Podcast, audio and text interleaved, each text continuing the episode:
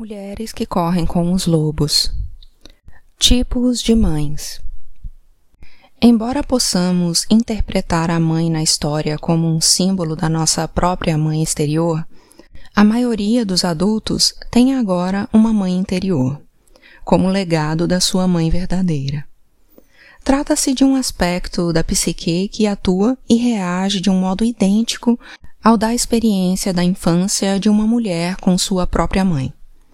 Além do mais, essa mãe interior compõe-se não só da experiência da mãe pessoal, mas também de outras figuras maternas das nossas vidas, bem como das imagens da mãe boa e da mãe perversa exibidas pela nossa cultura na época da nossa infância. Para a maioria dos adultos, se houve problemas com a mãe concreta no passado e eles não existem mais, ainda há uma cópia da mãe na psique, que age, reage e fala igual à da terna infância. Muito embora a cultura de uma mulher possa ter desenvolvido um raciocínio mais consciente acerca do papel das mães, a mãe interior terá os mesmos valores e ideias a respeito de como uma mãe deve ser e agir que vigoravam na cultura na nossa infância. Na psicologia junguiana, esse emaranhado todo é chamado de complexo materno. Trata-se de um dos aspectos centrais da psique da mulher, e é importante reconhecer sua condição, reforçando certas características, corrigindo algumas, erradicando outras e começando tudo de novo se necessário. A mãe pata na história tem alguns atributos que analisaremos individualmente. Ela é, ao mesmo tempo, uma mãe ambivalente, uma mãe prostrada e uma mãe sem mãe. Com o exame dessas estruturas maternas, podemos começar a avaliar se nosso complexo materno interior sustenta com firmeza nossas qualidades exclusivas ou se ele está precisando de um ajuste já há muito atrasado. A mãe ambivalente. Na nossa história, a mãe pata é isolada à força dos seus instintos. É tratada com escárnio por ter um filhote diferente. Sente-se dividida emocionalmente e acaba prostrada, desistindo de cuidar do filhote estranho. Embora a princípio ela tente se manter firme, a diferença do patinho começa a prejudicar a segurança da mãe na própria comunidade. E ela abaixa a cabeça e mergulha. Vocês já presenciaram alguma vez uma mãe forçada a tomar uma decisão dessas? Se não por inteiro, pelo menos em parte? A mãe curva-se aos desejos da comunidade, em vez de se alinhar a favor do filho. Até mesmo nos nossos dias, as mães ainda acenam os medos bem fundados de séculos de antepassadas. Ser isolada da comunidade significa, no mínimo, ser ignorada e encarada como suspeita, e, na pior das hipóteses, ser acossada e destruída. A mulher que viva num ambiente semelhante irá tentar moldar a filha para que esta haja de modo conveniente no mundo objetivo. Nesse caso, tanto a mãe quanto a filha estão divididas. Na história do patinho feio, a mãe pata está dividida em termos psíquicos. Isso faz com que seja puxada em diversas direções diferentes, o que é a própria definição da ambivalência. Qualquer mãe que tenha estado sob o fogo cruzado a reconhecerá. Uma direção é o seu próprio desejo de ser aceita pela comunidade. Outra é o instinto de autopreservação. Uma terceira é o medo de que ela e o filhote venham a ser castigados, perseguidos ou mortos pela comunidade.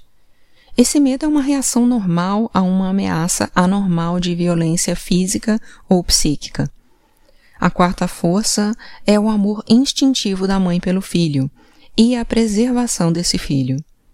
Não é raro em culturas punitivas que a mulher se sinta dilacerada entre a opção de ser aceita pela classe dominante, pela comunidade, e a de amar seu filho, seja ele um filho simbólico, fruto da sua criatividade, seja ele um filho biológico. Essa é uma história muito antiga. As mulheres sempre morrem em termos psíquicos e espirituais por tentar proteger o filho não aprovado, seja ele sua arte, seu amor, sua política, sua prole ou a vida da sua alma. Nos casos extremos, as mulheres foram enforcadas, queimadas e assassinadas por desafiarem as proibições da comunidade e dar abrigo ao filho não aprovado. A mãe com um filho que seja diferente precisa ter a resistência de Sísifo, a aparência temível dos ciclopes e a insensibilidade de Caliban para enfrentar uma cultura perversa. As condições culturais mais destrutivas para o nascimento e a vida de uma mulher são aquelas que insistem em obediência sem consulta à própria alma.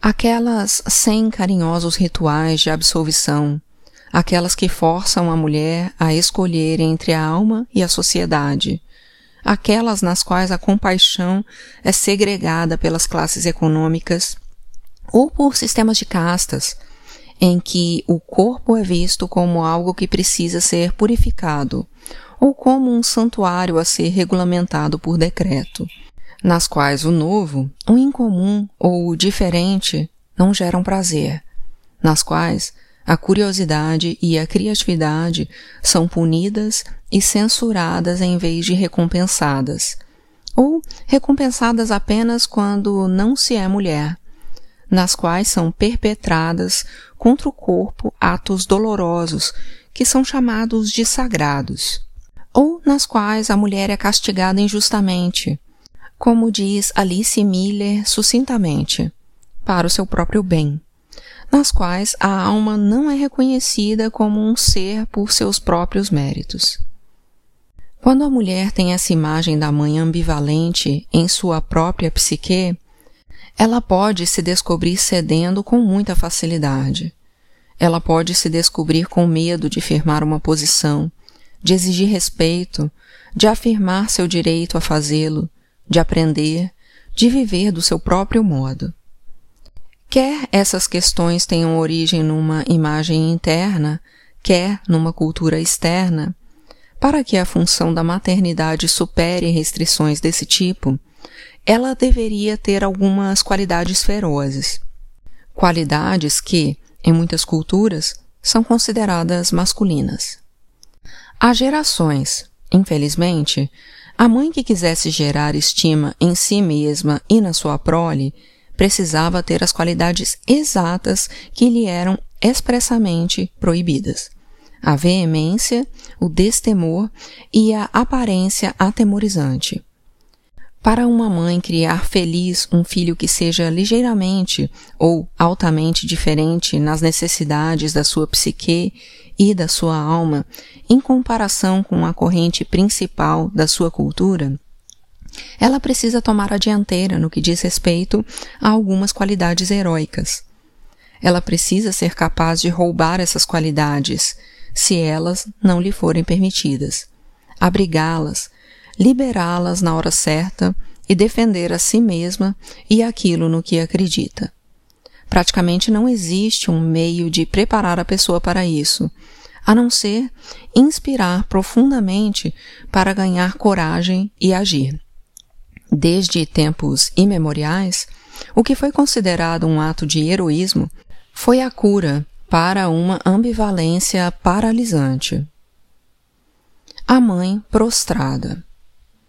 Afinal, a mãe pata não aguentou mais a perseguição ao filhote que ajudou a pôr no mundo. O que é mais esclarecedor ainda é o fato de ela não conseguir mais tolerar o tormento a ela imposto pela comunidade quando tenta proteger seu filho diferente. E assim ela desiste. Ela exclama para o patinho que preferia que ele desaparecesse. E o filhote, torturado, foge. Quando a mãe desiste, isso significa que ela perdeu o sentido de si mesma. Ela pode ser uma mãe perversamente narcisista, que se sente no direito de ser criança também. É mais provável que ela tenha sido isolada do self selvagem e que tenha entrado em prostração, forçada por alguma ameaça real, de ordem psíquica ou física. Quando as pessoas caem prostradas, elas geralmente caem em um dentre três estados emocionais: o da confusão, o da agitação, quando têm a impressão de que ninguém sente uma solidariedade adequada pela sua aflição, ou o de abismo, uma reencenação emocional de antigas feridas, muitas vezes frutos de uma injustiça inexplicada e não corrigida perpetrada contra elas ainda quando crianças. O meio para forçar a prostração de uma mãe consiste em dividi-la emocionalmente. O método mais comum desde o início dos tempos foi o de forçar a mãe a escolher entre o amor ao filho e o medo do mal que a comunidade possa infligir a ela e ao filho se ela não respeitar as normas. Em A Escolha de Sofia, de William Styron, a heroína, Sofia, é prisioneira num campo de concentração. Ela está diante do comandante nazista com os dois filhos nos braços. O comandante a força a escolher qual das duas crianças deve viver e qual deve morrer, dizendo-lhe que, se não fizer essa escolha, as duas crianças serão mortas. Embora seja inconcebível ser forçada a fazer uma escolha dessas, trata-se de uma opção psíquica que as mães foram forçadas a fazer há séculos. Cumpra as normas e elimine seus filhos, senão. E isso continua. Quando uma mãe é forçada a escolher entre o filho e a cultura, existe algo de repulsivamente cruel e irrefletido nessa cultura. Uma cultura que exija que se prejudique a própria alma para fazer cumprir as proibições é, na verdade, uma cultura muito doente. Essa cultura pode ser aquela em que a mulher vive, mas o que seria ainda mais prejudicial, ela pode ser a cultura que a mulher leva por aí e com a qual concorda dentro da sua própria cabeça.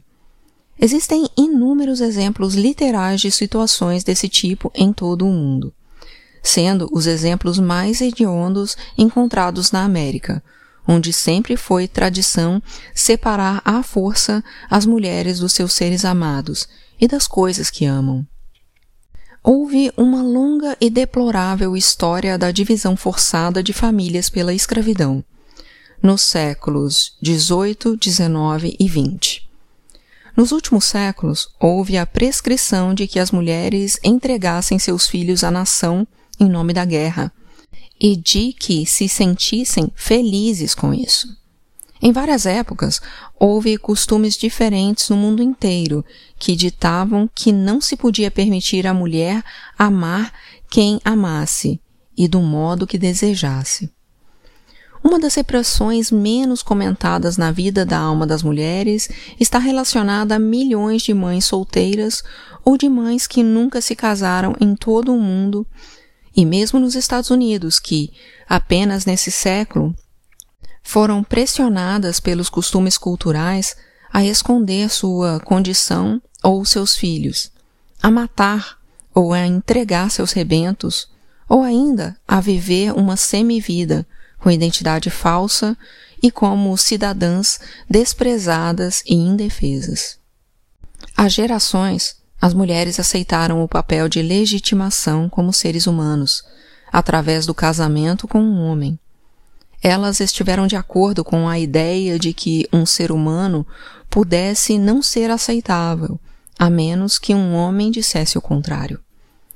Sem essa proteção masculina, a mãe é vulnerável. É irônico, portanto, que na história do patinho feio o pai seja mencionado apenas uma vez. Isso ocorre quando a mãe pata está chocando o ovo daquele patinho. Ela se queixa do pai da sua prole. Aquele safado não veio me visitar uma vez sequer. Há muito tempo na nossa cultura, o pai, por infelicidade e pelo motivo que seja, foi incapaz de ser de ajuda a quem quer que fosse, e, o que é mais terrível, a si mesmo. Ou não se dispôs a isso. Seria mais fácil afirmar que para inúmeras meninas selvagens, o pai foi um homem prostrado, apenas uma sombra que pendurava a si mesmo e ao casaco no armário todas as noites. Quando a mulher tem um construto de mãe prostrada dentro da sua psique e ou da sua cultura, ela é indecisa quanto ao seu valor. Ela pode considerar que as escolhas entre cumprir exigências exteriores e as exigências da alma são questões de vida ou morte. Ela pode se sentir como um pária atormentado que não se encaixa em nenhum lugar, o que é uma sensação relativamente normal para a pessoa diferente. Mas o que não é normal é ficar sentada chorando, sem fazer nada. Devemos nos levantar e sair à procura do lugar a que pertençamos.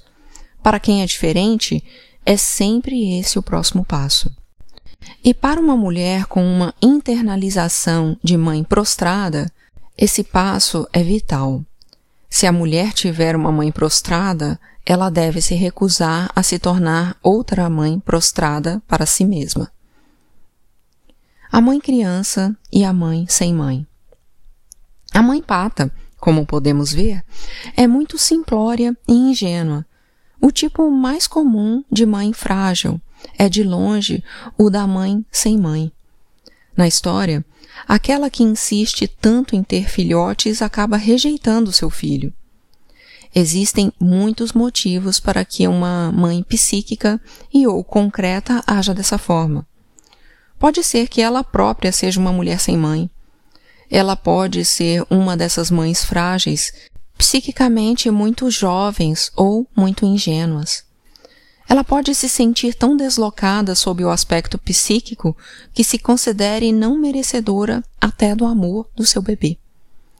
Ela pode ter sido tão torturada pela família e pela cultura que não se consiga imaginar digna de chegar aos pés do arquétipo da mãe radiante, que acompanha cada nova gestação. Não há como escapar. A mãe precisa receber a atenção materna para dar atenção à sua própria prole. Embora a mulher tenha um vínculo físico e espiritual inalienável com seus rebentos, no mundo instintivo da mulher selvagem, ela simplesmente não se transforma de repente numa mãe temporal completa por si mesma. Nos velhos tempos, as bênçãos do arquétipo da mulher selvagem eram normalmente transmitidas pelas mãos e palavras da mulher que auxiliava as mães mais jovens, especialmente as mulheres que estão sendo mães pela primeira vez, que têm dentro de si não uma velha experiente, mas uma mãe criança. A mãe criança pode ter qualquer idade, seja 18, seja 40, não importa. Toda nova mãe começa como mãe criança. Ela tem a idade suficiente para procriar e tem bons instintos que a orientam corretamente. Mas ela precisa da atenção de uma mulher mais velha, ou de várias mulheres, que basicamente lhe dê sugestões, estímulo e apoio no cuidado com os filhos. Durante muitos séculos, esse papel coube às mulheres mais velhas da tribo ou da aldeia.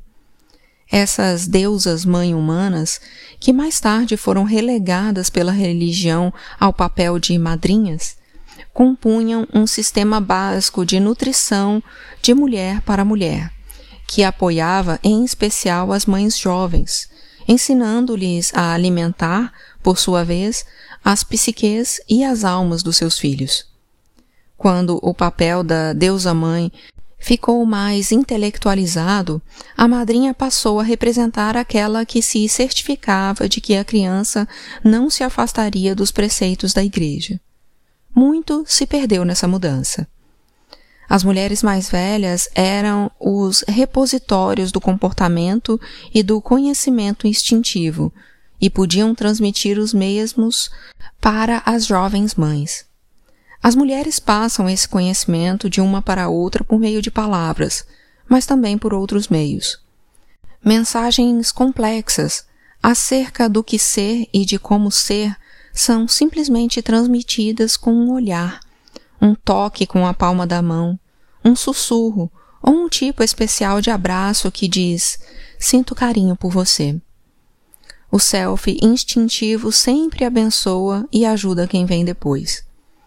É assim que funciona entre criaturas saudáveis e entre seres humanos saudáveis.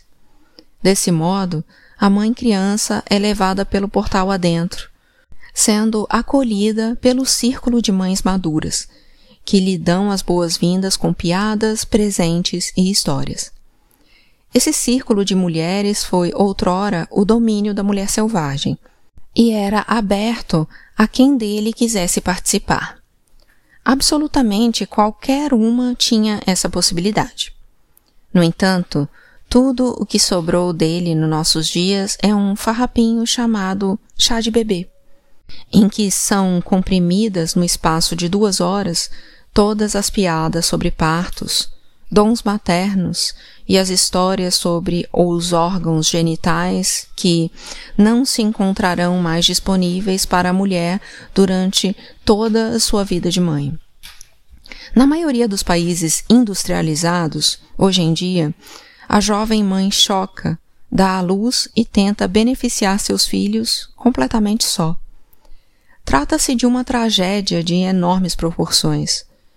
Como muitas mulheres nasceram de mães frágeis, mães crianças e mães sem mãe, elas próprias podem possuir um modelo interno semelhante de automaternagem, é provável que a mulher que tem um construto de mãe-criança ou de mãe sem mãe na sua psique, ou que veja essa imagem ser glorificada na sua cultura e mantida no trabalho e na família, sofra de pressentimentos ingênuos, de uma falta de experiência e, em especial, de uma redução da sua capacidade instintiva para imaginar o que irá acontecer daqui a uma hora, uma semana, um mês, um ano, cinco ou dez anos. Uma mulher com uma mãe criança interna assume a aura de uma criança que finge ser mãe. A mulher nesse estado muitas vezes tem uma atitude indiscriminada de vivas a qualquer coisa, uma espécie de atenção maternal exagerada que a leva a querer fazer e ser tudo para todos. Ela não é capaz de orientar e apoiar seus filhos, mas, como as crianças da fazenda da história do patinho feio, que sentem uma alegria intensa por ter um animalzinho em casa, mas não sabem cuidar direito dele, a mãe criança acaba deixando o filho maltratado e em péssimas condições. Sem que o perceba, a mãe criança tortura seu filho com diversas formas de atenção destrutiva e, em alguns casos, de falta de atenção. Às vezes, a mãe frágil é, ela mesma, um cisne criado no meio dos patos. Ela não conseguiu descobrir sua identidade verdadeira cedo o suficiente para ajudar sua prole. Mais tarde, quando sua filha se depara com o enorme mistério da natureza selvagem do feminino na adolescência, a mãe também se descobre em meio a uma crise de solidariedade e a impulsos típicos de cisne. A procura da filha por sua própria identidade pode até mesmo, finalmente, dar início à viagem inaugural da mãe em busca do seu self perdido. Nessa casa, portanto, entre mãe e filha, haverá dois espíritos selvagens escondidos no porão, de mãos dadas, esperando que os chamem para cima. São essas as coisas que podem dar errado quando a mãe é isolada da sua própria natureza instintiva. No entanto, não tem suspiros tão fortes ou tão longos, pois existe remédio para tudo isso.